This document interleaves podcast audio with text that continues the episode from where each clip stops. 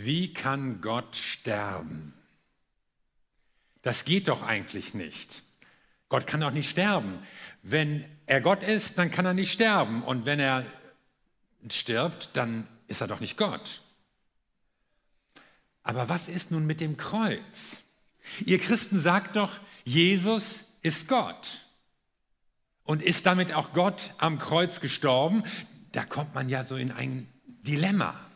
Was passierte da eigentlich? Ist Gott gestorben? Am Kreuz starb ja sichtbar für alle Leute damals Jesus von Nazareth, ein Mensch. Aber die Christen behaupten, er sei auch Gott gewesen. Beides, wahrer Mensch und wahrer Gott. Stirbt also auch Gott? Also der, der da starb, kann doch nicht Gott gewesen sein. Denn Gott kann nicht sterben, sagen manche. Und andere würden sagen, ja, wenn der, der da starb, Gott war, dann ist Gott schwach, dann ist Gott machtlos, dann, dann kann er nichts. Habe ich doch geahnt. Wie kann Gott sterben? Die Bibel sagt nirgends, dass Gott starb. Sie sagt, dass Jesus Christus starb. Gott ist der Ewige, der Schöpfer des Himmels und der Erde. Und natürlich, es stimmt, zu Gottes Eigenschaften gehört natürlich auch die Unsterblichkeit. Gott war da. Er war schon immer da. Am Anfang schuf Gott. Und zwar nicht am Anfang Gottes, sondern am Anfang der Zeit. Und Gott wird auch da sein. Jetzt und für immer. Er ist derselbe, gestern, heute und in Ewigkeit. Er bleibt der er ist für immer. Und wie soll sich dieser ewige, allmächtige, unsterbliche Gott jetzt in einem Menschen inkarnieren, mit einer Person verbinden? Wie soll das gehen?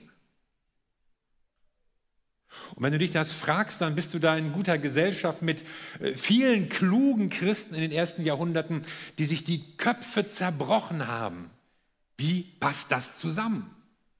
Ja klar, einerseits sahen sie Jesus den Menschen, er hat unter ihnen gelebt, er hat gehandelt, sie haben ihn erfahren, berührt, gesehen. Und doch merkten sie, das war kein normaler Mensch, das war auch kein besonders schlauer Mensch, das war auch kein besonders begabter Prophet. In ihm ist uns Gott begegnet. Und wie kriegt man das zusammen? Manche haben gedacht, ja, früher war Gott der Vater, dann verwandelte er sich in den Sohn und jetzt existiert er als Heiliger Geist. Also keine Dreieinigkeit, sondern drei Erscheinungsformen. Andere haben gesagt, ja, der Mensch Jesus, der war vielleicht eine Zeit lang vom Geist Gottes irgendwie beseelt, erfüllt. Aber vor dem Kreuz hat dann der Geist ihn verlassen, denn, denn Gott kann ja nicht sterben.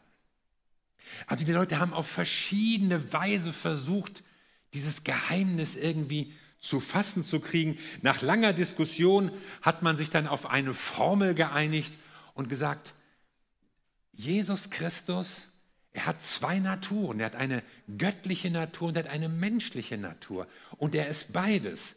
Und zwar unveränderlich, ungetrennt, aber auch unvermischt. Ein Geheimnis. Man kann das nur in geheimnisvollen Worten ausdrücken, was Jesus geworden ist und wie sich Gott und Mensch in ihm verbunden haben. Und die Frage bleibt, ja, starb mit diesem Nazarener, starb mit Jesus Christus auch Gott? Wir verbinden ja mit dem Tod, dass jemand weg ist, ausgelöscht, sagen manche auch. Also der Leib ist noch da, aber er ist eben leblos und die Person, um die es eigentlich geht, sie ist nicht mehr da, sie ist weg, sie ist abwesend, sie ist unerreichbar. Und das ist das Stichwort, unerreichbar. Leben ist in der Bibel ja ein Qualitätsbegriff. Es heißt nicht nur, jemand existiert, so biologisch ist er irgendwie da, sondern Leben meint, eine Beziehung zu haben mit Gott, Gottesgemeinschaft. So, und wenn es jetzt heißt, er ist tot, dann ist diese Gottesgemeinschaft abgeschnitten. Es hat eine Trennung stattgefunden. Tod ist Gottes Ferne. Gott ist unerreichbar. Und das war er sogar für seinen Sohn Jesus Christus. Jesus erlebte eine Trennung von Gott dem Vater. In der neunten Stunde schrie Jesus mit lauter Stimme, so berichtet es Markus in seinem Evangelium, mein Gott, mein Gott, warum hast du mich verlassen? Theoretisch könnte man sagen, Jesus, du kennst die Antwort eigentlich. Aber in dem Moment erlebt er, der Sohn, der nichts anderes kannte, als die ungetrübte Gemeinschaft mit Gott dem Vater, erlebt er eine Trennung, eine Verlassenheit, ein Heimweh nach dem Himmel, das er vorher nicht kannte. Und vielleicht war dieses Verlassensein, diese Trennung, schlimmer als alles andere, schlimmer als die Folter, die Geißelung, die Nägel, die Dornenkrone, schlimmer als der Durst, der Blutverlust, das langsame Ersticken Vater, warum hast du mich verlassen? Und er spürt diese Trennung, diese Verlassenheit von Gott. Der Tod Jesu bedeutet nicht einfach, dass er verschwunden war, ausgelöscht, sondern es bedeutet den Abbruch der Beziehung zu Gott, dem Vater im Himmel. Und so ist nicht Gott gestorben, sondern Jesus Christus, in dem Gott und Mensch zusammenkamen, er starb in dem Moment und erlebte die Trennung von Gott.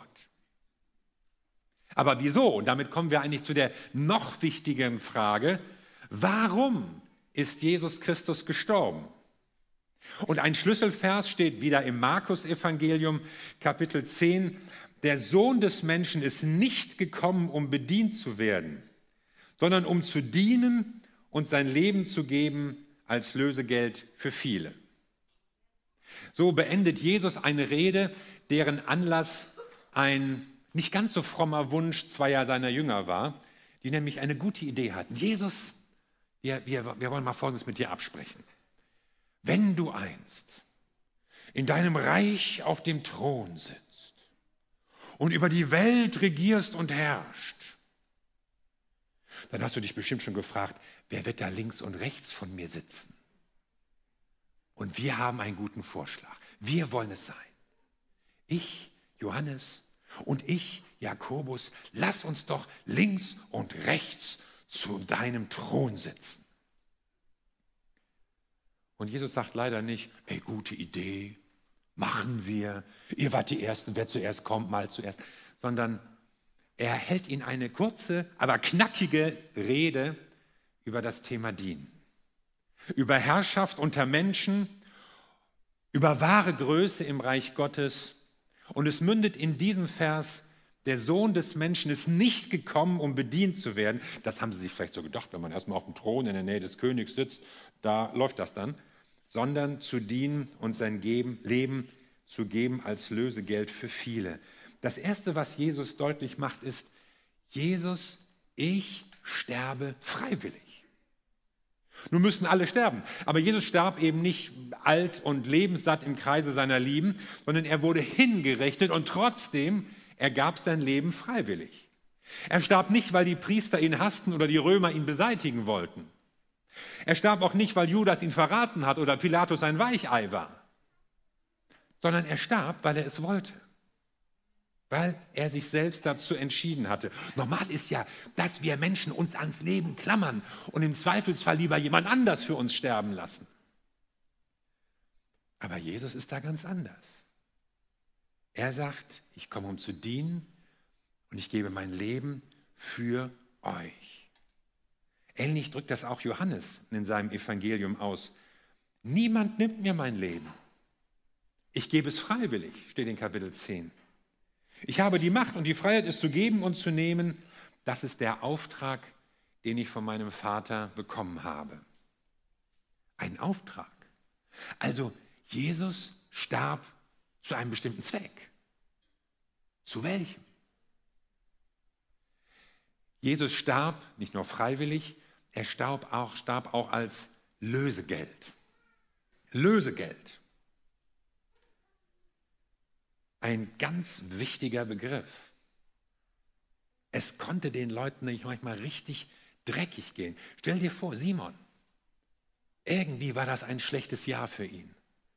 Erst starb ein Großteil seiner Schafe an irgendeiner doofen Seuche, dann regnete es zu wenig, die Ernte war mies und jetzt wuchs nur noch eines, die Schulden, die Schulden.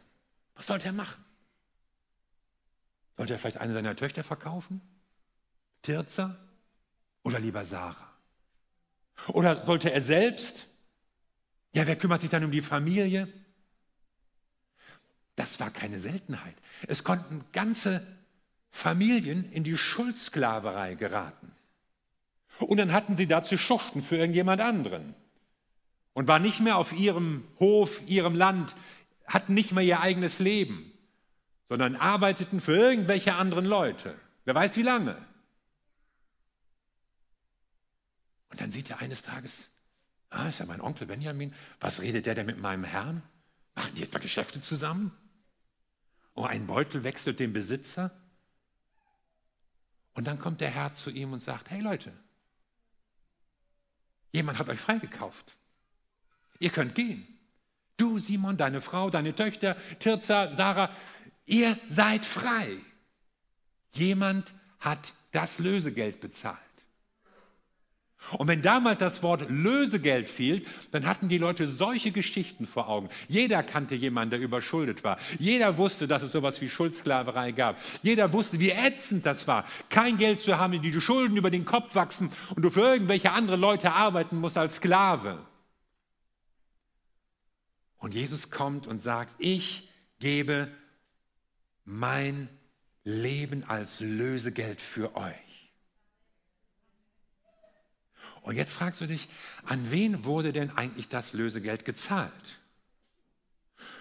Naja, an den Teufel natürlich, oder? An wen denn sonst? Ich meine, wir sind ja unter die Sünde, unter das Böse versklavt und das Böse hängt ja eng zusammen mit dem Bösen. Und wenn der Böse, der Teufel uns versklavt, dann zahlt man ihm das Lösegeld und dann muss er uns loslassen. Falsch. Das hört sich ja so an, als wäre Gott dem Teufel irgendwas schuldig. Davon kann aber keine Rede sein. Sondern das Lösegeld ist etwas, was an Gott gezahlt wird. Überlegt mal, wenn, wenn das so wäre, dass das Lösegeld an den Teufel gezahlt würde, dann wäre ja die ganze Opfersymbolik, die uns im Ersten Testament begegnet, der Tempel, die Stiftshütte, der Dienst der Priester, das wäre dann ja alles für den Teufel gewesen. Das war aber nicht so.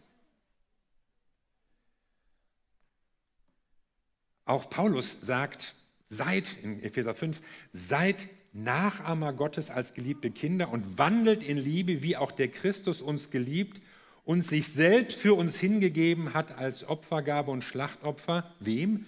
Gott zu einem duftenden Wohlgeruch. Also Jesus gab sich hin für uns und an Gott. Aber jetzt wird es schwierig. Das Opfer Jesu richtet sich an Gott. Also das Lösegeld wird an Gott gezahlt, aber Jesus war doch selbst Gott, oder?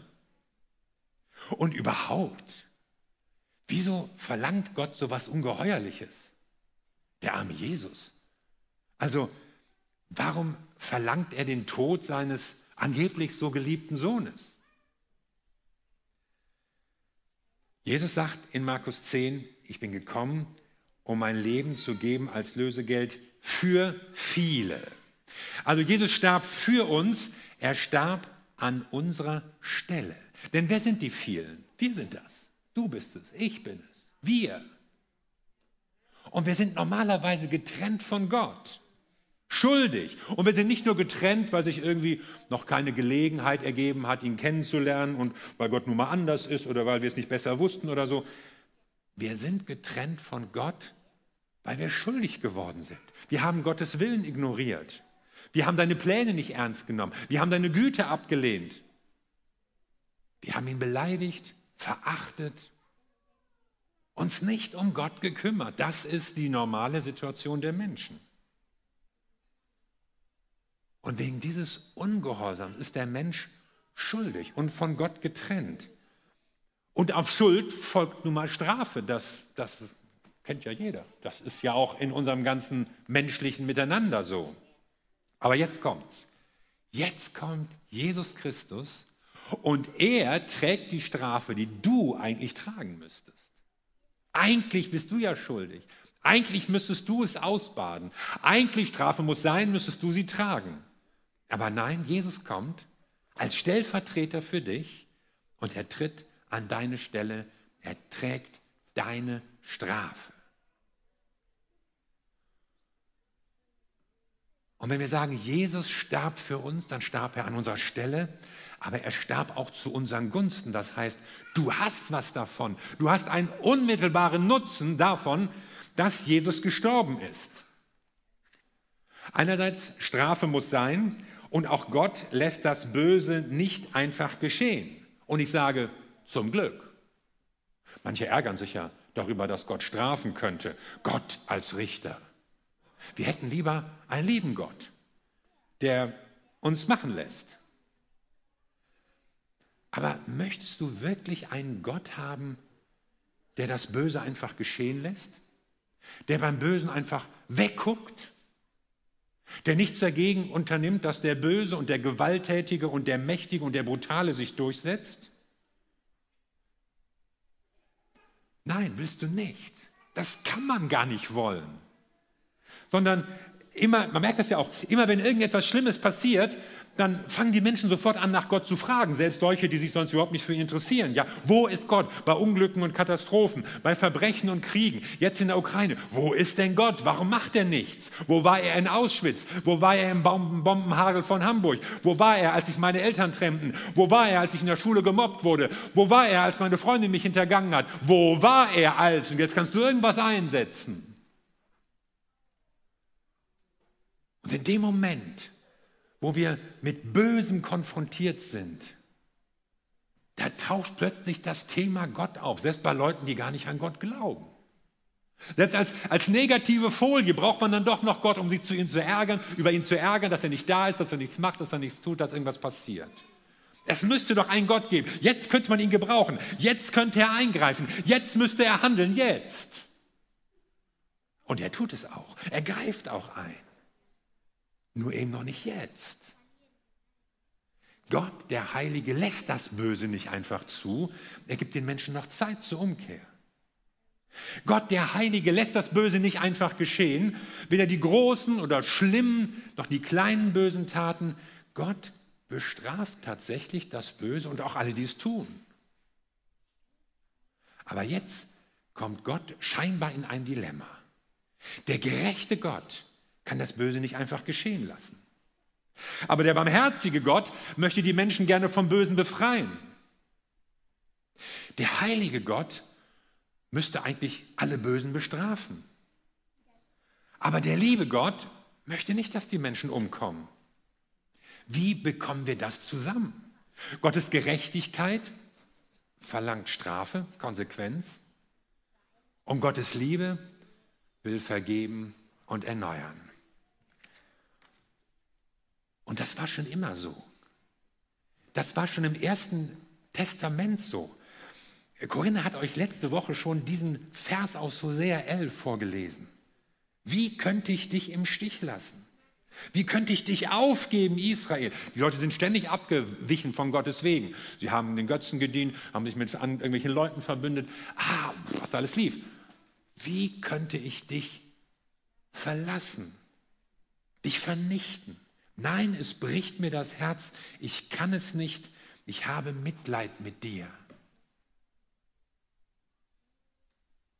Und man hat fast den Eindruck, Gott ist hier in einer Zerreißprobe. Das hätten wir gar nicht gedacht. Gott ist doch der Souveräne. Aber Liebe lässt niemanden kalt. Liebe lässt auch keinen kühlen, souveränen Gott irgendwie darüber residieren, urteilen, zusehen, wie die Dinge laufen. Liebe bewegt das Herz Gottes. Und wir spüren hier förmlich ein, einen Schmerz Gottes angesichts der Not, der Verlorenheit der Menschen. Einerseits kann er das ja nicht so durchgehen lassen, Aber andererseits liebt er sie doch. Und aus dieser Zwickmühle erwächst die größte Geschichte der Menschheit. Gott, der Liebende, wird Mensch. Gott sagt, ich liebe sie, doch ich muss das Böse besiegen. Ich muss sie bestrafen, aber ich habe trotzdem Mitleid mit ihnen. Mitleiden. Wo leidet Gott mit uns? Er leidet in Jesus mit uns. Er wird in Jesus einer von uns, teilt unser Leben, teilt unseren Schmerz, teilt alle unsere negativen Erfahrungen, teilt unseren Tod sogar. Er teilt unser Leben und leidet mit uns. Und deshalb vollstreckt Gott die unvermeidliche Strafe nicht an irgendeinem Menschen, einem Ungehorsamen, einem Schlechten, sondern weil er uns liebt, weil er einer von uns geworden ist, nimmt er die Strafe auf sich. Sie muss erfolgen. Aber Gott vollstreckt die Strafe praktisch an sich selbst, indem er in Jesus Christus Mensch wird. Gott reagiert sich nicht ab am Zorn der Menschen, an ihrem Ungehorsam, an dem Bösen, was sie getan haben, sondern Gott gibt sich selbst hin, damit die Menschen einen Neuanfang erleben können. Es ist gerade kein grausamer, kein herzloser Gott, sondern ein Gott, der die Strafe selbst auf sich nimmt. Er starb für dich. Er starb an deiner Stelle und er starb zu deinen Gunsten. Er starb, damit du nicht sterben musst, sondern er starb, damit du etwas davon hast. Weil er gerecht ist, muss er richten. Aber weil er lieb ist, will er auch retten. Und weil er heilig ist, muss er strafen. Aber weil er barmherzig ist, sucht er einen Ausweg. Und im Tode Jesu, da stirbt nicht irgendein guter Mensch einen tragischen Tod, nicht mal der beste aller möglichen Menschen sondern es stirbt der, in dem Gott Mensch geworden ist. Der Gottmensch, Jesus Christus. Er erleidet die Trennung, er trägt die Strafe, er badet unseren Mist aus bis zum bitteren Ende. Und das tut er freiwillig. Und das tut er als, aus Liebe. Und damit finden wir auch so eine Antwort auf die oftmals bohrende Frage, warum immer noch so viel Leid in der Welt passiert und warum so viele schlimme Sachen laufen und warum dagegen nichts unternommen wird von allerhöchster Stelle. Gott verändert oder verhindert nicht alles Leid, sondern er teilt es mit uns. Gott guckt nicht gleichgültig auf deine Not, auf deinen Schmerz, sondern er trägt ihn mit. Er teilt deine Not. Er teilt deinen Schmerz. In jeder Situation ist Gott in Jesus Christus an unserer Seite. Und das bist du ihm wert. So wichtig bist du ihm. Man erkennt ja den Wert einer Sache darin, was Leute dafür zu zahlen bereit sind. Vor einiger Zeit wechselte das teuerste Bild der Welt seinen Besitzer. Salvator Mundi heißt das und es kostete 450 Millionen US-Dollar. Nun guckst du dir das Bild an und sagst, naja, ich meine, die filigranen Locken und der Faltenwurf, das ist schon kunstvoll gemalt. Ja? Leonardo da Vinci kommt ja auch hinzu, dass da Vinci ein ganz großes Universalgenie war in der Renaissancezeit und von ihm gibt es nur extrem wenige Bilder. Und allein wie er diese Glaskugel gemalt hat, also seht mal, also wie, wie er so unscharf das Gewand dadurch. Aber, aber jetzt mal ehrlich, 450 Millionen ist ja doch ein bisschen übertrieben. Und übrigens wurde es gekauft von Mohammed bin Salman, also vom saudischen Königshaus. Also ich finde es schon witzig, dass das mit Abstand teuerste Gemälde der Welt, eine Christusdarstellung, von einem muslimischen König gekauft wird. aber es war es ihm wert. Anderen vielleicht nicht. Und vielleicht fragst du dich, ja, was bin ich wert? Vielleicht bin ich für andere nicht so viel wert. Vielleicht waren deine Eltern über dich enttäuscht. Vielleicht haben deine Lehrer dir nicht viel zugetraut. Vielleicht haben sich die Jungs nicht für dich interessiert oder die Mädchen fanden dich irgendwie langweilig. Vielleicht ist deine Ehe gescheitert, weil dein Partner einen besseren gefunden hat. Vielleicht hat sich dein Berufsleben überhaupt nicht so entwickelt, wie du dir das gewünscht hast. Vielleicht bist du selbst unzufrieden mit dir, mit deinem Können, mit deinem Aussehen, mit deinem ganzen Leben. Was bist du wert? Nicht viel, denken manche. Aber doch, du bist unendlich viel wert. Denn Jesus Christus gab sein Leben für dich. Er, der auf diesem Bild nur abgebildet ist, diesem Bild für 450 Millionen, er gab sein Leben für dich, für jeden einzelnen Menschen. Das warst du ihm wert. Er starb für dich an deiner Stelle und zu deinen Gunsten. Und deshalb ist Karfreitag für uns ein Feiertag. Wir feiern nicht den Tod Gottes, wir nehmen heute auch nicht Abschied. Wir erweisen Gott auch nicht die letzte Ehre, sondern wir feiern die Barmherzigkeit Gottes, mit der er für uns litt und starb. Wir feiern die Gnade Gottes, mit der er unsere Strafe trug. Wir feiern die Liebe Gottes, durch die er uns einen neuen Weg gebahnt hat, durch die er uns neues Leben schenkt. Das feiern wir. Wir feiern Jesus Christus, der sein Leben gab, um uns neues Leben zu schenken. Amen. Lass uns zusammen beten.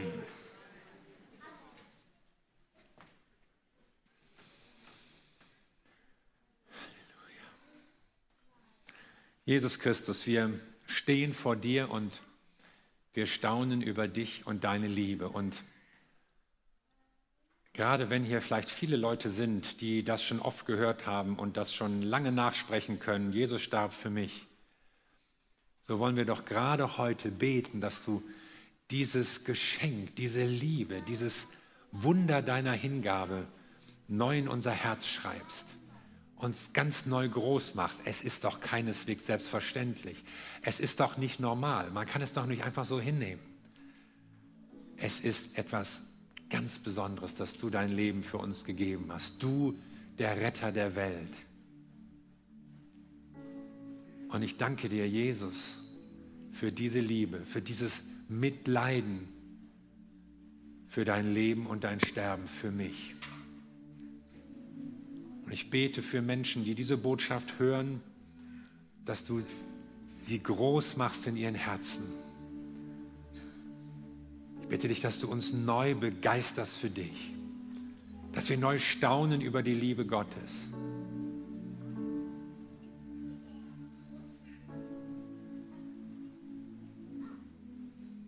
Dank sei dir, Herr.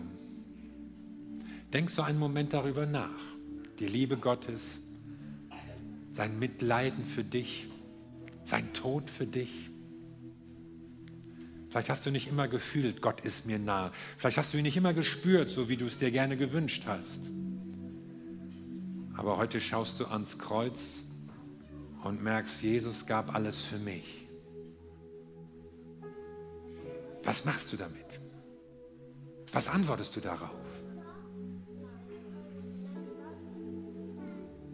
Und das Einzige, was man sagen kann, ist, Jesus, ich gebe dir mein Leben. Was anderes braucht er nicht. Was anderes haben wir sowieso nicht zu bieten für unseren Gott. Aber du kannst sagen, Jesus, ich gebe dir mein Leben. Das, wofür Jesus starb. Lass uns noch einen Moment des persönlichen Gebets nehmen, in dem du darüber nachdenken und beten kannst.